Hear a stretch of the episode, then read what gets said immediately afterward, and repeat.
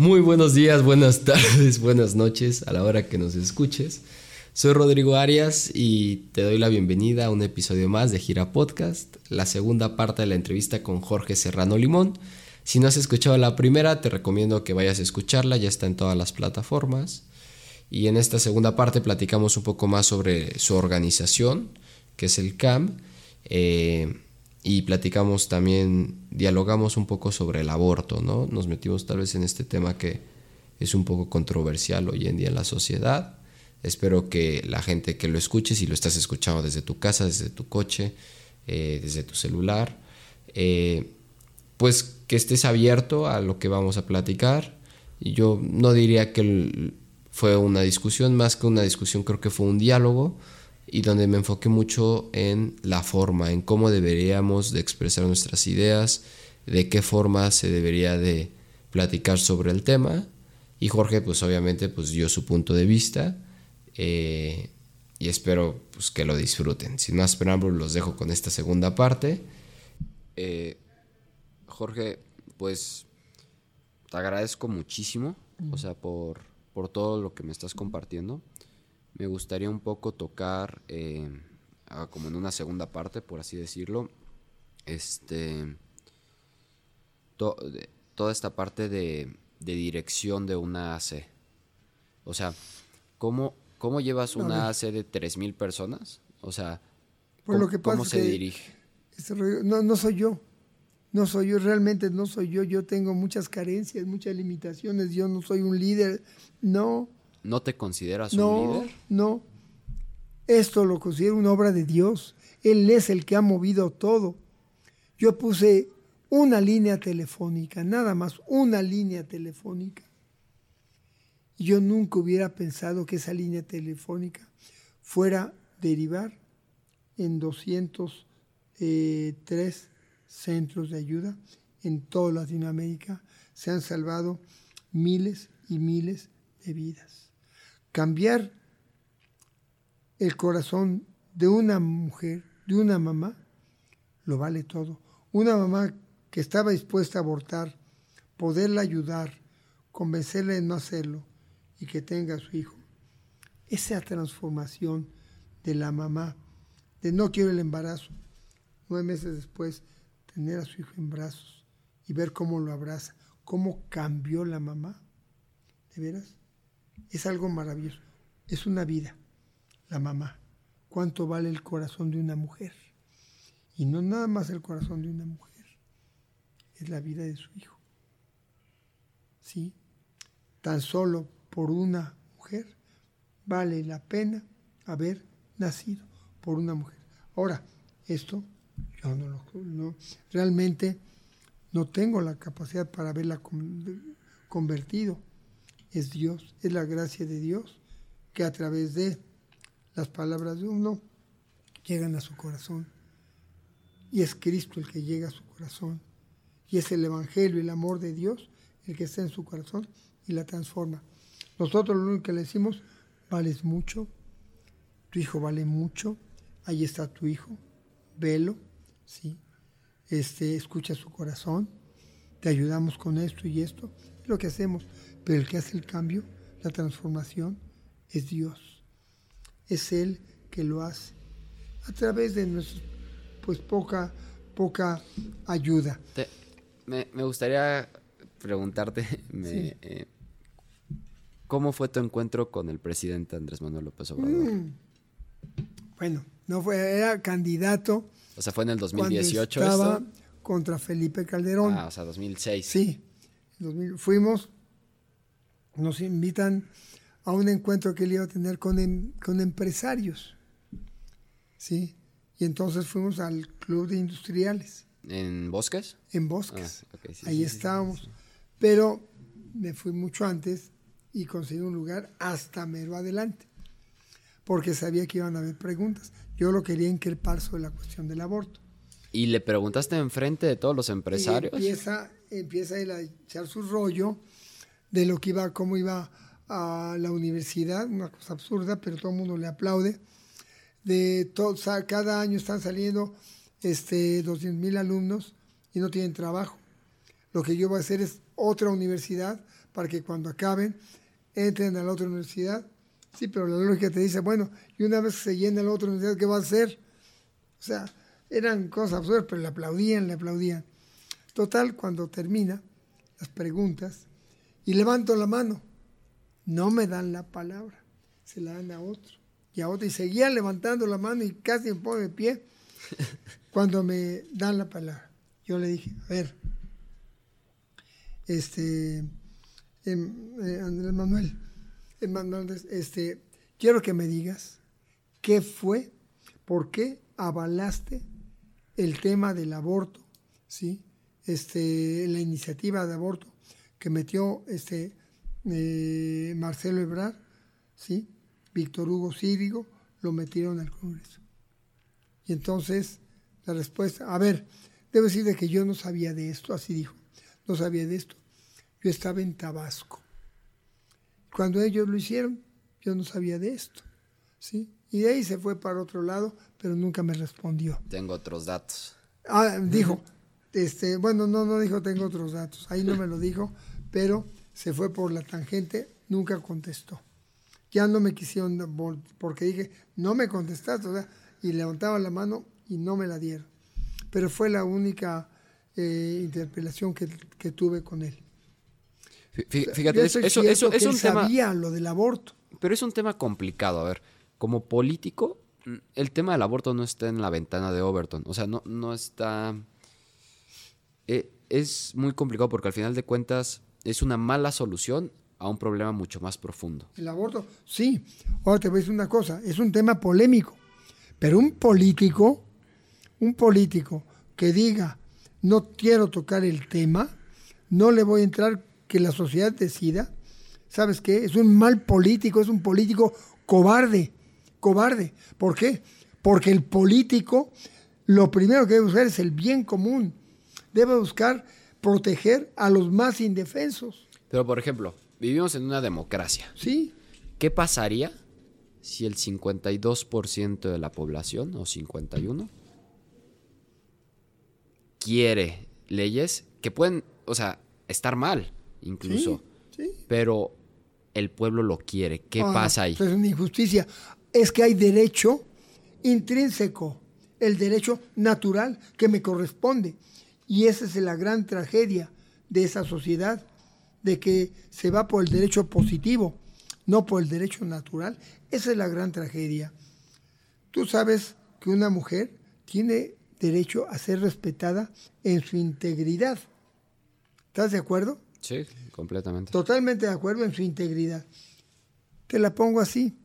¿Qué pasa si de los 500, 500 diputados eh, dicen, 260 diputados dicen, vamos a aprobar el derecho a la violación, el deleite del hombre en la mujer que se le antoje, el derecho a la violación.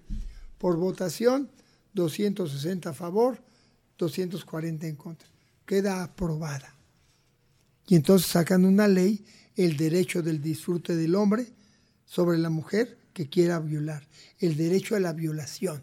Tú tienes derecho a violar a la mujer que te guste. ¿Qué te parece?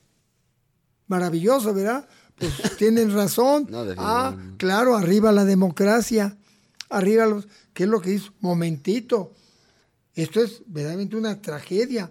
Lo mismo sucede con el narco. 260 diputados que han sido corruptos, que hayan sido comprados por el narco, votan por el narco.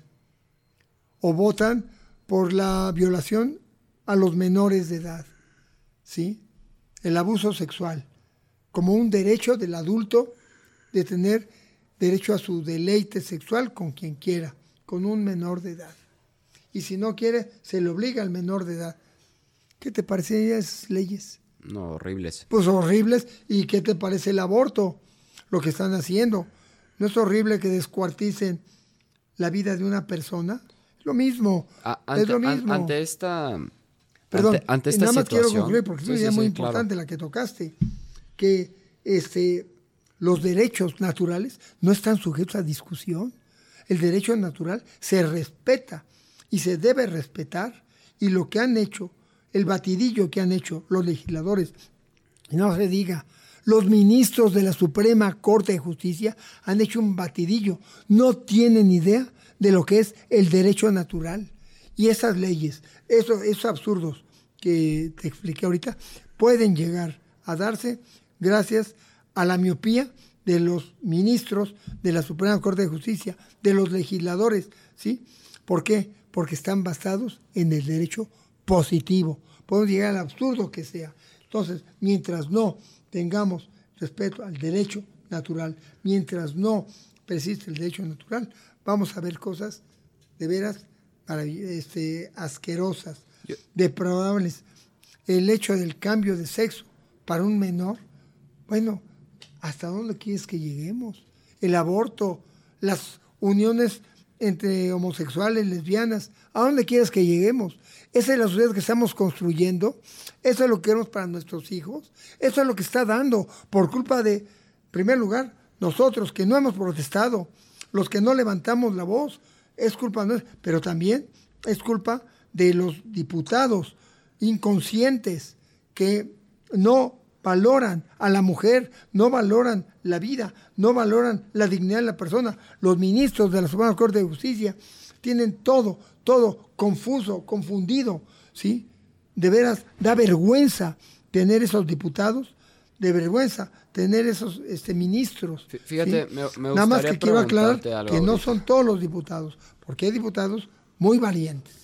Quiero hacer esa acotación. Pero fíjate, me gustaría, ahorita que está, estamos tocando el tema del respeto, entiendo que un derecho natural no, no, es, no es discutible. Correcto. Pero la forma y el respeto, ¿cómo entra? O sea, porque, discusión. porque entramos en, un, en, un, en dos extremos. Ahí estamos a discutir. Y, como tú, y, tú, dijiste, el tema es... Sí. El tema del aborto polariza.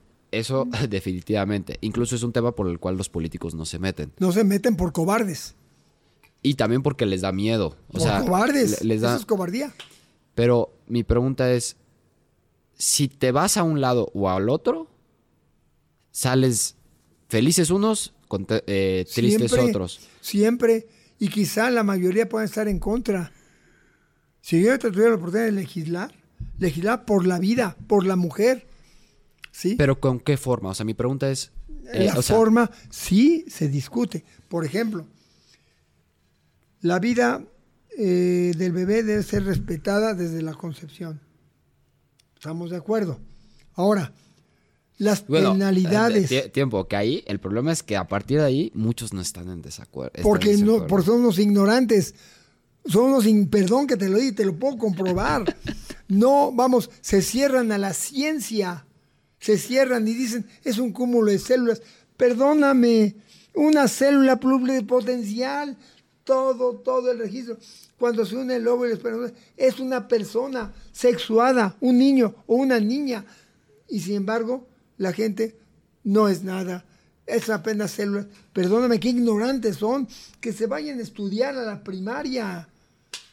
Es el problema que tenemos que no le entran a los temas. Pero continuemos con la continuemos con la forma, o sea, bueno. ¿cómo le explicas ¿Sí? eso a alguien? O sea, oh, oye, ¿qué nivel tiene? ¿Cuánto gana un diputado? Más de 100 mil pesos mensuales para que no sepa esto y legisle por esto. Pero no estoy hablando ahorita de los políticos. Entonces. Social. Socialmente. ¿Cómo, le explicas a una mujer? Porque, por ejemplo, al final de cuentas, a ver, vamos, a ser muy honestos tú y yo somos muy privilegiados. Sí, sí. Hemos nacido en una familia junta. Sí. Hemos, no hemos tenido un problema, digamos, económico grave. Eh, hemos tenido muchísimos valores, hemos tenido muchísimas oportunidades, hemos sido muy amados desde, desde, desde, bebés. ¿Cómo, ¿Cómo vives la virtud de la empatía? Ante una mujer. No, no, no, no, vas a vivir la empatía. Tú te vas a pegar al derecho natural, no la empatía. Muchos pueden estar en desacuerdo. Pero la forma, mi pregunta es la forma. La forma. Es lo que, es lo que quiero entrar contigo. O sea, sí. Eh, ante, ante, estamos acá, ante una situación acá. Sí, ¿cómo, ¿cómo, se transmite? O sea, sin dañar. primer lugar, en con la o sea, en caridad, ¿cómo se transmite ese? En primer lugar, debes de empezar por la familia, por ti, por tu familia. Ahí, viviendo el respeto. Enseñarlos a que respeten, ¿sí? A que respeten la dignidad de las personas. Desde ahí, sus deberes cívicos, a cumplirlos. Desde ahí, ¿sí? Y luego ir exigiendo a las instituciones intermedias, como son la escuela. La escuela está para, para ayudar al padre de familia a la formación de los hijos. Ahí son los, las virtudes este, cívicas las que tienen que fortalecerse. La responsabilidad, la puntualidad, tiene que fortalecerse ahí. Pero también los conocimientos. ¿Cuándo empieza la vida? ¿En dónde empieza la vida? Pero son los libros de ciencias naturales, que sería aquí el óvulo, el espermatozoide, XX, XY. No puedes cambiarte de sexo, es un absurdo, aunque los ministros dicen cámbiese de sexo, es un derecho. Es un absurdo. ¿Cómo te vas a cambiar células XX por XY? No puedes, te podrás mutilar, pero no puedes cambiarte de sexo. Pero esa idea, ¿cómo la, cómo la transmites? No, en los libros de texto, a los niños. Pero tú en el persona, si te ponen, por ejemplo, a una mujer que está a favor del aborto. Sí. Que yo sé que has tenido entrevistas, que has tenido muchos debates. Sí. Y se empieza a, a desviar la conversación y pareciera que la caridad dejara de existir en la conversación. ¿Cómo, cómo la retomas? O sea, o sea, si, yo le tengo que mostrar la verdad a ella. Que no le guste es otra cosa. Que no le guste, que no esté de acuerdo es otra cosa. Pero la verdad científica es demostrable. Es demostrable. Y mi obligación es mostrar la verdad y exigirle al gobierno que en los libros de texto, que a través de las clínicas de salud, muestre la verdad. Es demostrable. Y se puede demostrar. Te puedo demostrar que tú tienes células XX. Y te puedo demostrar que una mujer tiene células XY. Y demuéstrame cómo puedes cambiarte de sexo. ¿Cómo lo puede ser? ¿Te mutilas? Es otra cosa. Entonces, son verdades científicas demostrables. Que no quieran es otra cosa. Y sí, y eso es lo que hay que ir trabajando para que poco a poco las verdades vayan subsistiendo, no la bola de tonterías que nos están imponiendo, tonterías porque hacen daño. Son cosas gravísimas que están este, imponiendo. Y, y, por ejemplo, ¿cuál es ¿Cuál es el problema de fondo del aborto? ¿Por qué, por qué se está aprobando en toda Latinoamérica? Porque, pues porque son lineamientos del Fondo Monetario Internacional, del Banco Mundial, de las fundaciones privadas como Fundación Kellogg, Fundación Ford, Rockefeller. Por eso mismo. Porque son. ¿Y por qué, considera, por qué vamos a ponernos un poco conspiranoicos? ¿Por qué, ¿Por qué lo están haciendo? Por colonialismo, por el poder. Quieren llegar a la pues al control total. y la Iglesia Católica les estorba y empiezan a atacar a la Iglesia Católica. ¿Y qué, ¿y qué pasa con los judíos, con los musulmanes? ¿Qué hay? Hay que respetarlos. no, pero por ejemplo, ahorita mencionaste la Iglesia Católica. Sí. ¿Y el resto de los religiosos no? No tienen los mismos ataques que la Iglesia Católica. ¿Por? ¿Por qué? Porque la Iglesia Católica es la institución, así te lo digo, que se ha, defendido la vida a capa y espada. Dime otra institución de nivel mundial, ¿sí? Eh, así como el, otra institución que haya defendido la vida o que esté defendiendo la vida, apostada por la vida, por la mujer, por la dignidad, por los valores. ¿Qué otra institución conoces? No, no. no los evangélicos tienen sus cosas muy buenas, pero también tienen algunas cosas que dices, híjole, lo mismo los, este, los judíos. O sea, hay que respetarlos. Yo te digo que los cambies, porque es forma de hay que respetarlos. Igual los judíos, pero ellos no los atacan porque ellos no se están oponiendo al tema del aborto, a los matrimonios. yo, desconozco, desconozco si, bueno, no se opone. Y la Iglesia Católica ha sido muy firme y ha denunciado. Y el Papa, bueno, tú no conoces a Pablo VI no habías nacido. Pero, sí, a Juan Pablo II. Pero, sí de, de qué manera defendió la vida. Juan Pablo I fue muy poquito el tiempo que estuvo. Juan Pablo II ¿Qué cátedra daba? La Madre Teresa de Calcuta, allí en la ONU. ¿Te ¿Qué tocó, cu- cosas te, dijo? te tocó cuando vino? Me Eh, tocó verla cuando fue ahí a A la... Acapulco, ¿no? A lo de... No, no, a- la, la vi yo en Beijing, Ah, cuando fue a hablar sobre la mujer y cuando fue a la ONU, que esa mujer menudita se fue delante de todas las delegaciones y en el Estado habló sobre, eh, y, y lo dijo, no hay peor violencia que el aborto. El peor enemigo de la paz es el aborto. Y en Beijing, qué cosa de una cátedra, porque dijo, la mujer tiene una seguridad maravillosa, bellísima, eh, y hace cosas que el hombre no puede hacer. Y dijo, el hombre, maravillosa, seguridad maravillosa, hace cosas que la mujer no puede hacer. Pero cuando los dos se unen, hacen cosas muchísimo más maravillosas. Habla de la mujer, del matrimonio, del hombre y delante de todos. Y estaban la mayoría en contra. Pero, por ejemplo, te voy a hacer una pregunta. Eh, hace poco, bueno, más bien esta semana leí una noticia en Brasil. Eh, creo que Brasil tiene prohibido el aborto, si no mal recuerdo, o algo así.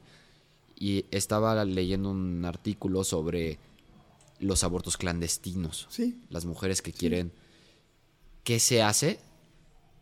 Una como, como opinión tuya, pero la otra, como gobierno, ¿qué se debería de hacer cuando hay un grupo considerado de mujeres que errónea, bien, para bien o para mal, están abortando clandestinamente? Correcto. ¿Qué haría yo? Primero legislaba. Primero educación. Obviamente los programas Pero, pero, son, educativos pero deben- son tres décadas, tres generaciones Correcto, para pero hay que hacerlo y hay que empezar. Yo primero lo quería, los programas educativos. Siguiente, en plan inmediato, la legislación. Primero, tema del aborto. Clasificarlo como un crimen, ¿sí? O sea, Con ¿tú consideras que se debe de criminalizar? No, no, no, criminalizar, no. Nadie está criminalizando. Es como si fueras un narco a la cárcel. Oye, estás criminalizando al narco. Perdóname, él está cometiendo el crimen. Yo no estoy criminalizando. Pero, por ejemplo...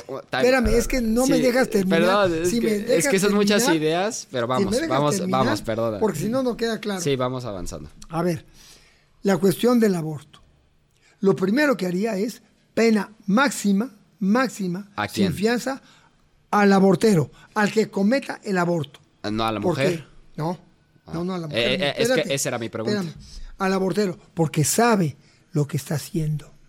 Sabe que está quitando la vida a una persona. Está lucrando con la sangre inocente. Él, lo, así, pondría penas máximas. Ok. Al que, o sea, eh, segundo, este, a los que colaboran con el aborto. Pena máxima. A la mujer, a la mujer, ¿qué haría?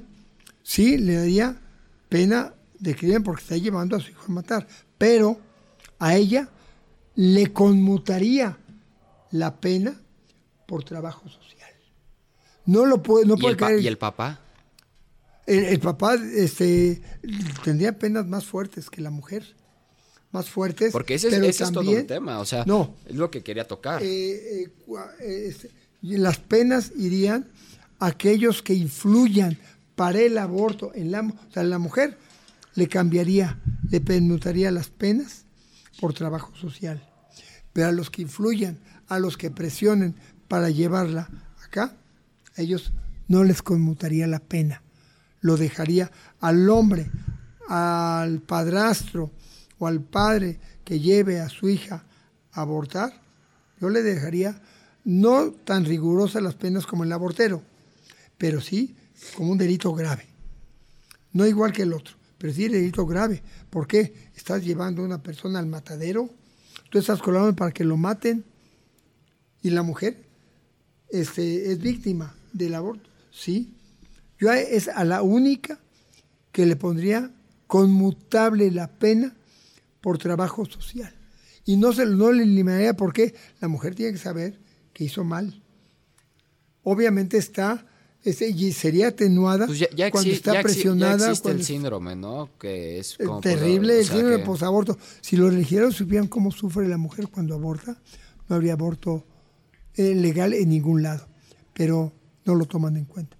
Entonces, sí queda claro el tema Sí, claro. de cómo legislar. Sí, con- sí. Hay que hacerlo. Hay que hacerlo. Muchos no van a estar de acuerdo. ¿Sí? ¿Por qué? ¿Por qué carambas los este eh, los ministros están avalando la ley de aborto. Eh, el hombre no cuenta, es su hijo, no cuenta, ¿sí? ¿Y por qué? Por ejemplo, cuando dicen aborto por violación. Es el 0.3%, pero... Lo que quieras, pero es la mejor defensa al violador. El violador ha cometido un delito, ahí está, y se le puede probar.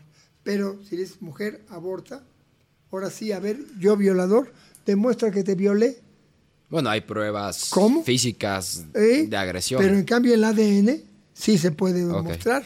De otra manera, tiras a la basura esa prueba. Están apoyando a los, a los este, violadores. Y entonces puedes abortar, lleva la, la secretaria, el jefe, le embaraza, ¿sabes qué? Te llevo, te obligo a abortar, abortas, se acabó mi problema. El peor apoyo, digo, el mayor apoyo al machismo son estas leyes de aborto. Y por ejemplo, ante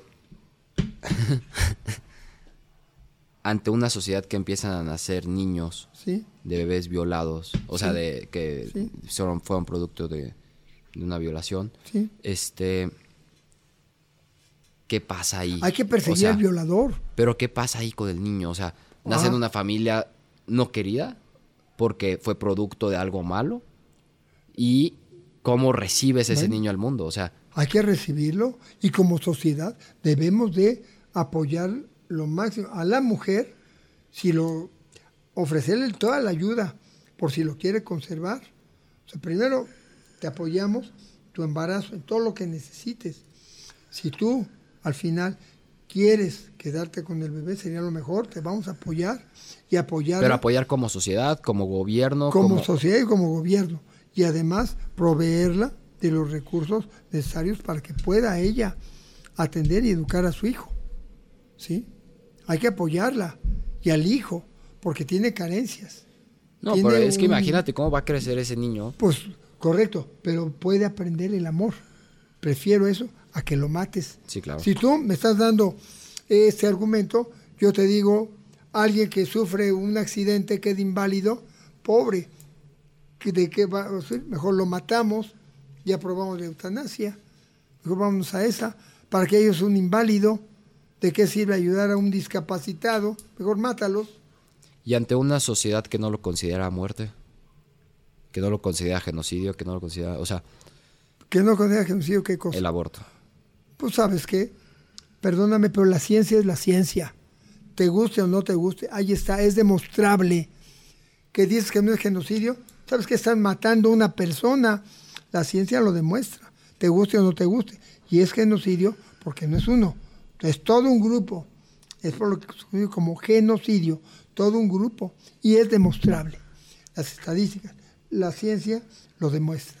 ¿Y qué consideras, o sea, cómo, o sea, entiendo perfectamente cómo se hace para que la sociedad escuche esto, o sea, es se- otro o sea, problema.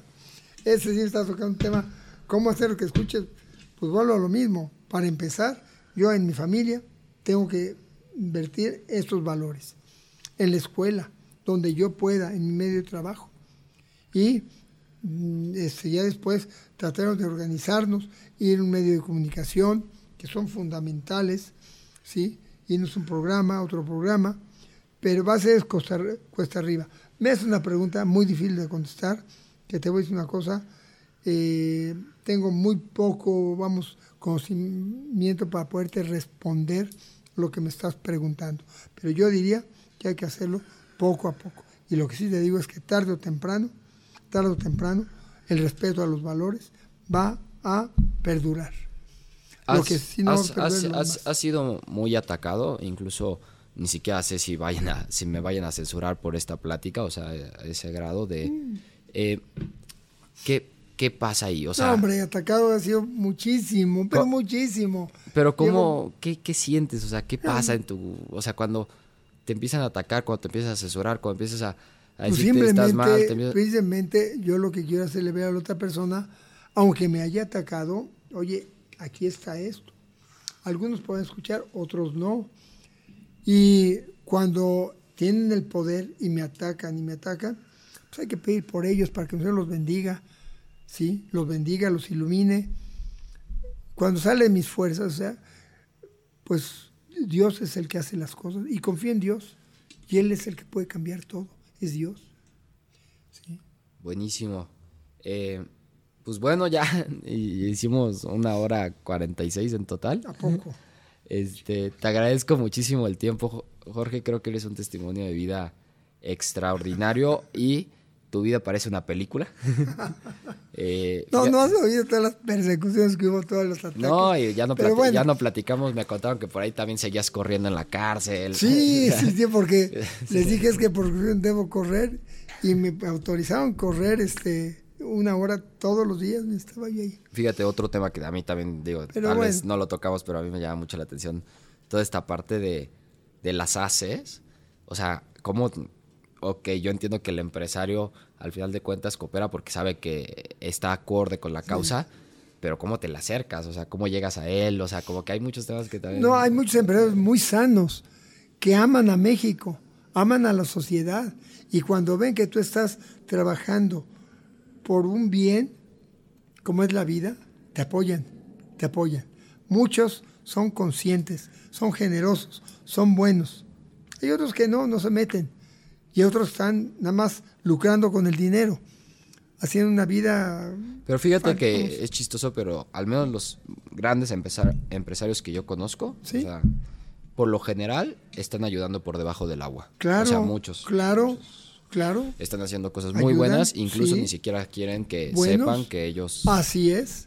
Que no quieren que sepan. Eh, pues muchísimas gracias, Jorge. Hombre, eh, como últimas preguntas, si pudieras mandarle un WhatsApp a todos los jóvenes de México, ¿cuál sería? Yo les diría que están en una etapa verdaderamente maravillosa. En primer lugar, que bendigan a Dios porque les ha dado la vida. Bendíganlo. Y yo les diría, prepárense, prepárense para el matrimonio. Vivan su juventud sanamente. Respeten a la mujer, respeten al hombre, ¿sí? Prepárense para el matrimonio. Y otra cosa, prepárense en el campo profesional para poder servir a México, para poder engrandecer a México. No para decir voy a hacer dinero, quítense eso de la cabeza. ¿sí? Hay cosas bellas, hermosas, como es poder llevar eh, un servicio a la sociedad, en donde es como dentista, como arquitecto, como ingeniero, como abogado, ¿sí? Puede servir a la sociedad maravillosamente. Entonces, yo les diría, prepárense para dar, para servir, para engrandecer a México, no para enriquecerse, no para buscar el bien de uno, no, para buscar el bien de los demás. Y lo demás se va a dar por añadidura. Buenísimo. Eh, muchísimas gracias, Jorge. Hombre, al contrario, gracias. ¿Algún libro que recomiendes? Bueno, este, yo les diría que marca y que lo sigue marcando es la Biblia maravillosa. Igual que, a Peña Nieto. Perdón, pregúntame lo que quieras de la Biblia. Pregúntame este, sus libros, sus, divisiones, los evangelios, el... No, sí, definitivamente hay muchísimo. hay o sea, el Pentateuco. Lo que me preguntas, entramos los personajes, los reyes, los jueces. Incluso hay, hay, un psicólogo canadiense, Jordan Peterson, que hace todo un análisis del Antiguo Testamento súper interesante, porque va analizando la psicología de, la, de los personajes de la Biblia. Entonces, definitivamente... Ahora, libros políticos, a mí me encantó y fue el primero que leí, me marcó y me tiene marcado entre las patas de los caballos. Ya lo había escuchado. Es bellísimo, sobre la guerra cristera, el valor divino de lo humano, ¿sí? La esfera y la cruz de Chesterton, o sea, hay vamos, una gama enorme de literatura muy bella, maravillosa, con muchos mensajes. Súper. Pues muchísimas gracias, Jorge. Gracias, por este Dios te bendiga. Y Dios quiera tengas muchos, muchos frutos con este trabajo tan hermoso que estás haciendo. Pues ahí vamos. Es un granito de arena. pero con granito a granito se construye un castillo. Muchísimas gracias, Jorge. Excelente. Saludos. Dios los bendiga mucho.